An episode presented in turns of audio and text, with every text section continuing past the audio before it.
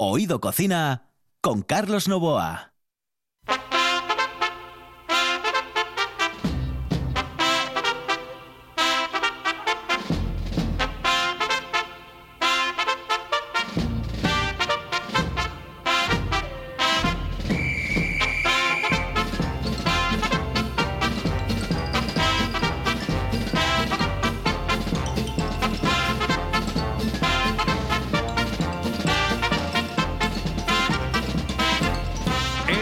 Sintonía de RPA, señoras y señores, comienza Oído Cocina. Los saludos de Quique Reigada, que está en el control, de Carlos Nova, que les habla aquí al micrófono. Hoy en la radio del Principado de Asturias, programa completo, programa Comansi. Cada jóvenes no saben qué era eso, pero Comansi es una marca de juguetes y había un anuncio en televisión que decía juguete completo, juguete Comansi. Bueno, lo decía mejor, pero vamos, que me acaba de salir una voz de esas de viejo absoluto, vamos, eh, de carracuca. Los saludos también de Phil Fidalgo, porque ya eh, se ha intuido la sonrisa de, de Sunrise, de Sunrise. Muy, muy buenas noches. Saludos Muy buenas cordiales. noches, saludos cordiales. ¿eh? ¿Qué tal, qué tal Puma? El Puma Bien, eh, creo que es un fenómeno, macho. Bueno, bueno. Vamos a digo, reventar el mercado este es que año. el otro día cuando me dijeron que ficharon al Puma, dije yo, numerado, numerado, viva la numeración, la, la, liro. Dije yo, buf, ma- ma- madre mía de mi vida. Yo creo que este año vamos a quedar por encima de vosotros. Sí, ya, como somos todos No, ya lo verás, años, ya lo verás, ya lo verás. ya Tú lo date verás. contento con ganar los derbis, como siempre, y, y ir más abajo, como siempre. O sea, Ya, ya, ya, ya la tónica habitual. Bueno, bueno, ya lo veremos. Bueno, Phil Fidalgo, que en un momento nos vas a presentar a nuestro invitado. Señoras y señores, aquí comienza Oído Cocina.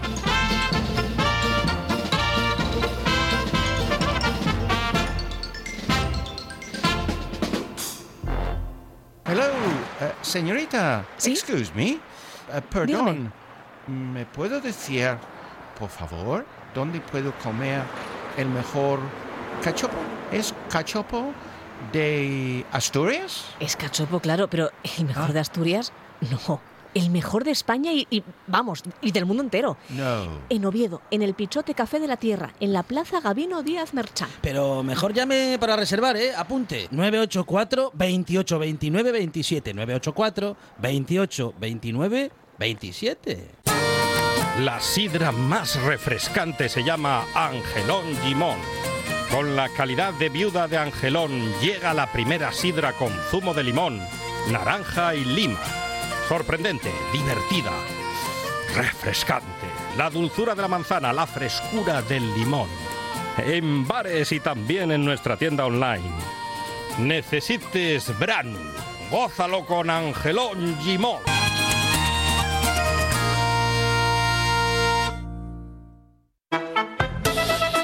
Oído Cocina con Carlos Novoa.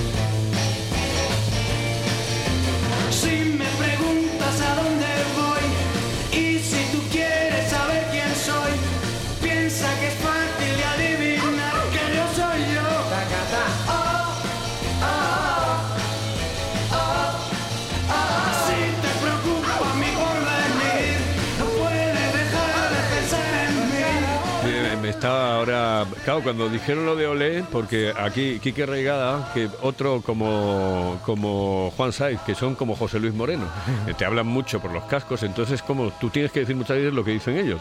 Pues si no, cuidado. o Quien manda, manda. Quien manda, manda. Y no sé qué dijo de Ole, y digo yo, yo me he recordado ahora con esta canción a Torrente. Chalote. ¿Cómo estás, chaval? Bueno, pues eh, tenemos invitado en el Sí. estudio y Sí, tenemos sí. un invitado especial con un restaurante especial en la calle León. La calle. León número uno, sí señor, un poco más abajo del Supercore o del Opencore, no sé si es Supercore, Opencore, Ajá. uno que abre siempre, todos los días, 30 365 días al año. Y él se Eh, llama... Alejandro, Alejandro. Galán. El restaurante se llama El Borne by Alejandro de Galán. Muy, un nombre muy. mm, no sé cómo decirlo. Queda como muy bien. Hombre, Queda como muy bien. ¿Pero por qué queda bien? Porque en realidad el restaurante se lo merece. Es un restaurante en pleno centro de Gijón donde eh, nunca sales, nunca vas a salir decepcionado de allí. Eh, vas a encontrar cosas muy distintas a lo que, ten- a lo que estamos acostumbrados. Eh, un restaurante de, de vanguardia, como si pudiésemos decir, no de la New Cuisine, de esta que tal, que pides una cosa, ponente una gamba. No, no, no, no. Aquí comes bien. O, coma- o sea, comes, no sales con fame. Lo que pasa es que comes distinto y comes muy, muy, muy bien. Perfecto, pues eh, mira, me has explicado así de mano y de principio que de qué vamos a hablar hoy. Y es un restaurante que se llama eh, El Borne by Galán. Ajá, vaya Alejandro. By, Ga- Galán. by. Alejandro Galán. Alejandro, muy buenas noches, saludos cordiales. Muy buenas noches. ¿qué Muy tal? buenas noches. Estás moreno, tío. Sí, de, de la terraza, de la plancha. De la plancha, moreno, ¿eh? sí. bueno, bu- em, eh, el nombre tiene historia. ¿eh? Eh, eh, yo quiero que la explique Alejandro. ¿Por qué este nombre tan especial, Borne by Galán? By Alejandro Galán. Bueno, lo de Borne, sobre todo lo de Borne. lo de Borne empieza por eh, que mis estudios en el 2009, que empezaron en esa época, fue en la Escuela de Hostelería de, de Barcelona, de San Pol de Mar. Y bueno, el Borne es un barrio de, de allí, de, de Barcelona, y dándole vueltas a nombres, nombres, nombres, al final surgió, surgió ese. Y aparte, bueno, lo hicimos un poco el tema de referencia en el logo, por el tema de, del centro de la ciudad, poniéndole un punto en el centro al, al logo, para que nos relacionen un poco con la O que fuera la ciudad y nosotros el punto. Y, y bueno, fue por el tema de, de los estudios allí. Bueno, la calle León es una calle céntrica. Sí, es una calle céntrica y el local, bueno, estuvimos bastante tiempo, unos meses, buscando locales por el centro y este está dando a la calle León, a la calle Munuza y a la calle Begoña. Entonces, bueno, aparte tiene mucha cristalera, nos gustó un poco el, el escaparate que tenía y bueno, yo creo para el proyecto que teníamos era idóneo. ¿Cuándo nace el, el- el, eh, restaurante? ¿En qué año? En el 2019, en el septiembre, el 10 de septiembre del 2019 fue cuando pude inaugurar. Mi intención hubiera sido inaugurar un mes antes, pero bueno, con el tema de la obra, porque el local lo hicimos de cero. Y bueno, al final que si la cocina un poco más grande, que si es total, pues al final todos los problemas que da Siempre el, se alarga un poco más. el hacer un, un local de, de cero, de obra. Y, y al final pudimos abrir el 10 de septiembre del 2019. Elegiste muy bien la fecha porque después te cerraron. A los cuatro meses, a los cuatro meses cerrado. A los seis meses los seis cerrado. meses. La verdad que, que fue algo que nadie contaba y... y ¿Y cómo, la- cómo- cómo lo pasaste? Es decir, ¿qué pasaba por tu cabeza eh, cuando dices, joder, eh, inauguramos el restaurante y ahora nos viene esto encima? Pues a mí me pilla en una época fuerte en el sentido de trabajo, con mucha gana de, de hacer cosas nuevas. Se me quedaron muchas cosas en el tintero porque yo el mes de febrero, de marzo, ya estaba preparando algún proyecto para, para el Borne, para hacer eh, algún tipo de evento allí, para hacer cosillas nuevas y me cortaron de, de- de raíz. Pero me pillaron también en ese momento de con mucha gana de, de- de crear y de hacer mi cocina de, de cero. Entonces, bueno, el mes de marzo pues nos enviaron a casa. Yo me, ese mes, marzo y abril, me quedé un poco a la expectativa de lo que podía pasar, porque en principio iban a ser 15 días, un mes, se va alargando. Claro. Y entonces lo que hice fue intentar reinventarme un poco con el tema de, de, de llevar la cocina a las casas, ¿sabes? Eh, eso era lo que Como todos. eso era lo que te, te iba a decir que la palabra en, en pandemia, sobre todo en el mundo de la hostelería, era había que reinventarse. Sí. No Sí, quedaba es otro que- remedio. Y más ahora, eh, evidentemente, era, tenía 32 años de aquella, eh, tenía ganas de, de, de hacer eh, cosas nuevas y que eh, sentía que el primer mes te podías quedar un poquitín parado en el sentido de hacia dónde voy, eh, lo que necesito y, y al final pues ese mes fue de cargar energía y pensar y, y poder eh, salir un poquitín a flote porque veía que se estaba alargando la situación Claro. y que tenía pinta de alargarse más. Tenías 32 años de aquella, con lo cual tienes Sí, para tren- 33. 34 ahora, vas para 35. 35, eso es. Anteriormente ya estuviste en un local en Gijón, ¿no? Y el primer lo- local que regentas aquí en Gijón, ¿no? Estuviste en El Perro, ¿vale? Durante cuatro años por lo menos.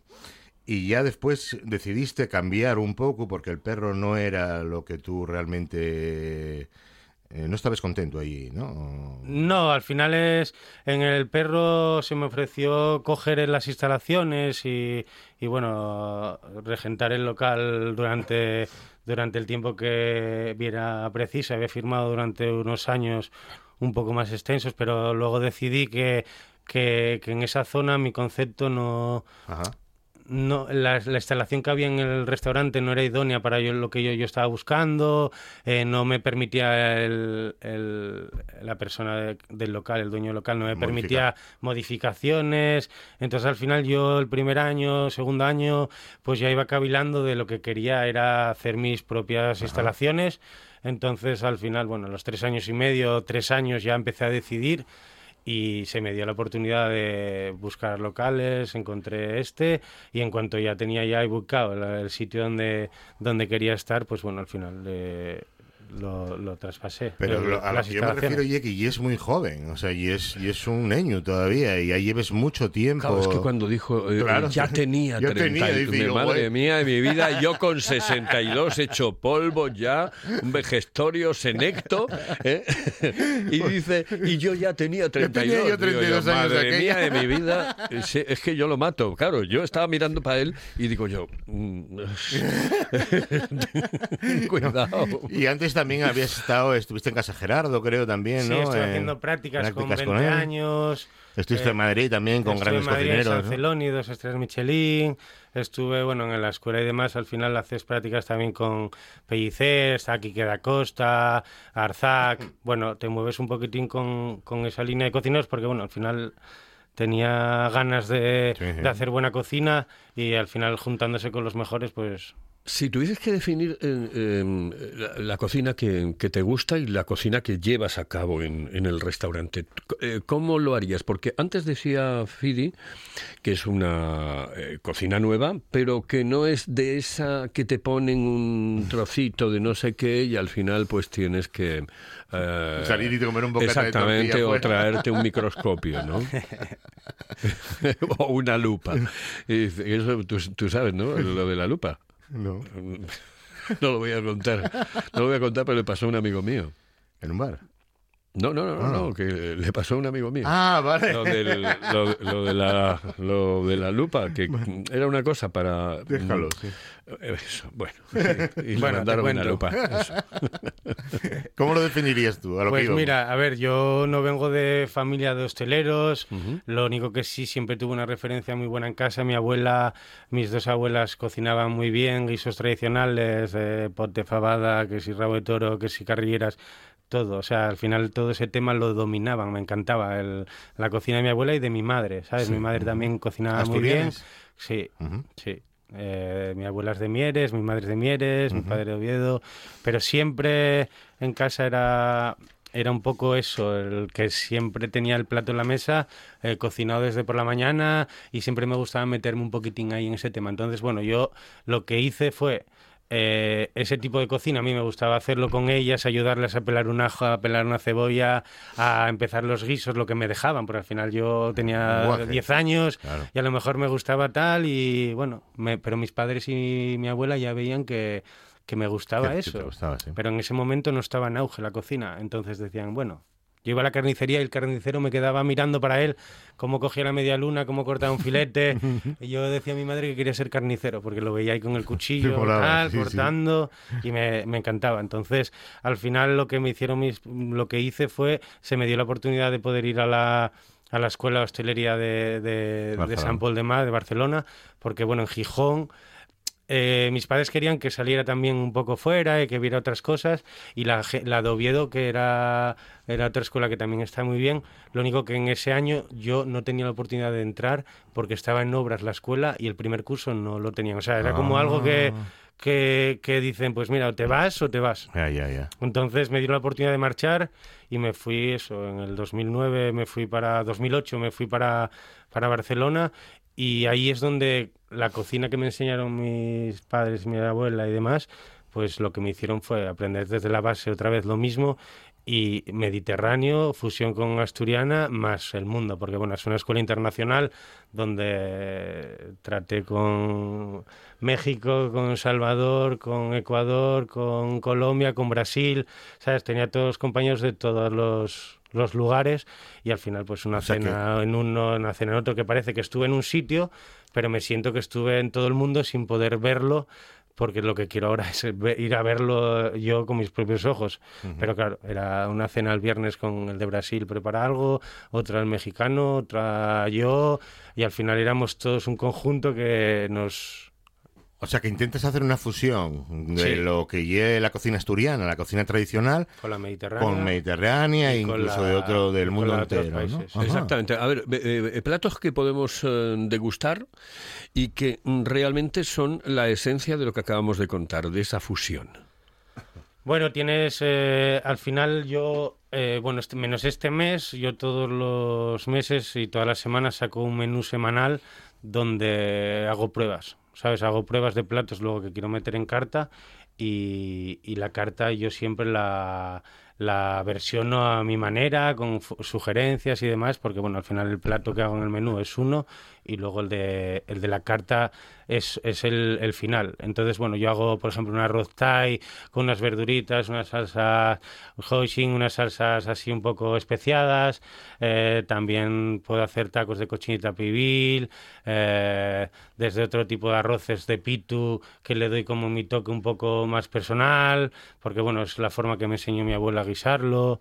eh, Luego te puedo hacer un lagarto ibérico que compramos con la marca 5J, que también lo versiono a mi manera. En vez de darlo a la brasa, pues lo hago con una parmentier y un cremoso de ajos que hacemos nosotros y con unas verduritas que Buah, gusta sí, mucho. Una pinta Eso que tiene tiene una pinta. Y eso que lo del lagarto ibérico suena un poco tal, ¿eh? Exactamente. Trabajas con sí. 5J mucho, ¿no? Sí, es la marca con la que trabajo todo el tema de, de embutidos y las carnes de ibéricas. ¿Cómo, cómo es ese, eh, eh, el, el cremoso de, de ajo? Que eso eh, me- es que me acaba de alucinar. Pues el cremoso de ajo es una parmentier que hacemos a base de, de ajos asados. ¿Se puede decir durante- cómo se hace? Sí, es una es- son ajos que, que metemos con piel al horno durante un par de horas a, a confitar muy lentamente.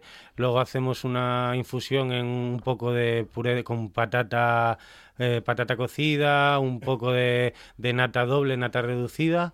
Le infusionamos con el ajo ya previamente asado al horno, eh, trituramos Mm. y bueno, queda una crema muy ligera de, de ajos asados que le echas nada, un par de cucharadas a marcamos el lagarto, le echamos las verduras, las salteamos, le echamos un poco de fondo de pitu que hacemos nosotros también y al final pues le echamos una cucharada de la crema esa de la parmentier de ajos asados, le damos un salteo otra vez y le, le emplatamos. Al final con todos los sabores que se hacen todo en la misma sartén y coge la, la esencia todo El gustín. Para emplatar. Sí. Qué rico, chaval. Y después lo, eh, eh, lo que es la cocina tradicional asturiana también está representada en el restaurante. Sí, eh, ya ver, yo todo, toda la cocina que, que hacemos es a base de horas y de guisos y de reducciones y de, o sea, de, de cocina, ¿sabes? Al final, para hacer un fondo de carne estamos 30 horas, para hacer un fondo de pitu lo hacemos en 10, para, o sea, es todo. Guisamos, el, por ejemplo, te voy a hablar de un plato, un canelón que hacemos, que lo- eso es algo que, que siempre va a haber en carta, siempre me gusta tener dos tipos de, de canelones. Porque bueno, eso era por mi tía, que siempre de pequeños nos invitaba a comer a su casa y nos hacía unos canelones de frisuelos con carne picada y demás, y pizza, nos invitaba a eso. Entonces yo esos canelones le hice una versión con el, con el rabo de toro, con el confit de pato, con el changurro. Entonces el guiso es el tradicional del rabo de toro de toda la vida, reducido, ligado y demás, lo desmigamos, lo metemos en un frisuelo, lo enroscamos, Ajá. le hacemos una besamel de, ligera de, de shiitakes, es un tipo de seta, Seta, sí, riquísima. oriental. Y, y luego le echamos con las propias salsas de la reducción de, del guiso de rabo de toro. Y es un plato versionado, que es tradicional, es asturiano, es, lo veo así yo, Pero a la manera tuya. pero a nuestra manera con ese toque de, del sabor de la, de la seta china. Oh. Flipas, ¿eh? Eh, Pues sí, la verdad es que estoy dándole vuelta, estoy salivando, que es lo que me pasa, yo este programa no lo puedo hacer, yo ya dije yo, prefiero noche, hablar ¿no? de fútbol, que me apetecía pegarle un balón, pero claro, aquí coges y vas a la nevera ya, directamente. Ay, Dios mío. Bueno, pues señoras y señores, estamos en RPA, nos vamos con unos consejos, volvemos enseguida y les seguimos hablando de ese Borne by Alejandro Galán que hay en la calle León, aquí, en Gijón.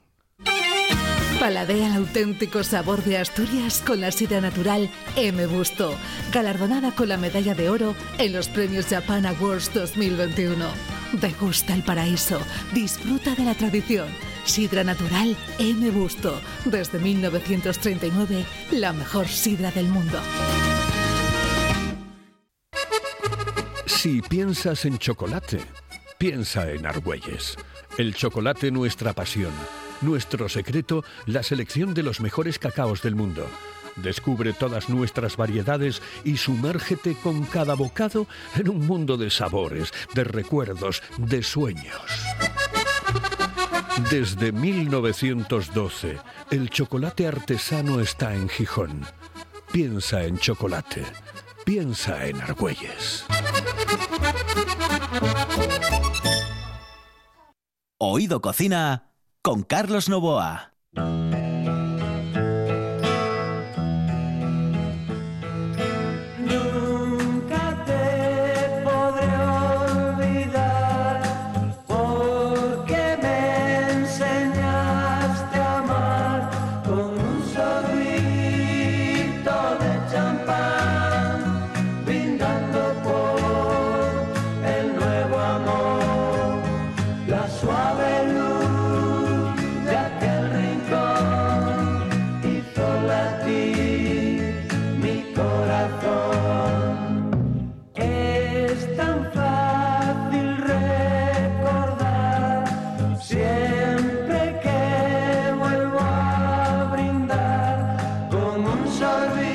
Claro, aquí no puedo yo porque yo con tanta juventud no puedo. Porque ya lo dice, eh, Quique lo dice así como tirándomela. Dice, esta sonó para unas bodas eh, de oro, eh, como diciendo, eran viejos. O sea, eran muy viejos ya. Eran como tú. Y casi como yo. Y no, no, bueno, pero claro, mm, las canciones que ponemos aquí son canciones eh, que nos escuchan todos los días y están bien. Sí, hombre, y además son canciones que más o menos conoce casi todo el mundo. Incluso la gente joven, de oírles alguna vez, no que les escuchen ellos de por sí, sino de Claro. oírles por ahí en un bar que entren o lo que sea. Son canciones que Claro. pegadices, además, muy pegadices. Por eso que además, oye, para escuchar otro tipo de canciones, pues hay otros programas. ¿no? Eso, Aquí, claro. claro. Aquí tenemos este, esta marca de la casa, que normalmente está entre los 70, los 80, los 90. Eh, Hasta ahí. Hasta ahí, sí, sí. Es que yo, yo de verdad, yo creo que la música feneció a partir del 2000, pero bueno. Eh, señoras y señores, seguimos hablando de este maravilloso restaurante. Sí, porque además, además hay un tema eh, que trabaja muy bien Alejandro, que es el tema de la carne. Mm. Trabajas una, un tipo de carne que se llama el chorichu, ¿no? Una carne vasca, parece ser, eh, que creo que hay una pasada. Yo, si te digo la verdad, no sé si lo probé o no, pero tiene una pinta eso, el chorichu. Choichu. Chorichu, ¿no? Sí, a ver, es una carne que, que trabajamos que trabajamos desde hace tiempo, porque bueno, al final lo, lo hago con, con el cuco y, y El cuco de toda la vida. sí, el cuco de El siempre. de los criollos. Eso es. O sea, trabaja sin material el cuco. Sí, la verdad que me desde hace hace tiempo eh, me ofreció ese tipo de carne para chuleta, para, para solomillo y bueno, yo dije, pues bueno, voy a probarlo. Porque al final crearon una marca que es Cuco Selección que, que, que tienen una calidad, ¿sabes? Porque al final yo siempre trabajo con un proveedor, trabajamos un mes, trabajamos dos o un día, porque al final tienen que... No, no, eso que tiene que estar muy bueno. claro, bien. además. El Y- Cuco trabaja muy bien, ¿eh? Y después de un tiempo trabajando con ellos, eh, me demostraron que mantienen la calidad todos Sí. los días, todas las semanas. Ujú. El servicio que tienen de reparto es bueno. Y, y nada, el- con ellos de la mano. Sí, eh, Cuco Selección, ¿no? Sí. Eh, Pues mira, ya sabes, Cuco, Cuco, Cuco, selección, selección. Bueno, ¿qué? Eh, eh, la tontería de la noche, ¿no? Sí, Que no, hay que decir alguna de estas, que si muy no, bien. menudo programa, ¿no? bueno, pues eh, lo que sí eh, quiero saber exactamente es cómo se te está dando el verano. Porque eh, lo pregunto siempre a todo el mundo, ¿no? ¿Cómo, cómo se te está dando el verano, Alejandro? ¿Cómo se te está dando el Pues- verano? ¿Cómo va este verano tan atípico, tan distinto eh, en, en tu restaurante? Pues desde que, que nos dejaron un poco ya abrir, aunque seguimos con las limitaciones que estamos, pues bueno, eh, la verdad que la gente tiene ganas de salir, eh, nosotros intentamos eh, seguir desde que empezó la pandemia y seguimos hasta el día de hoy, siempre estuvimos haciendo cambios de carta, cambios de platos, pues ofreciendo cosas, porque vamos, al final parece que aunque el restaurante esté cerrado, pues tienes que seguir trabajando y haciendo.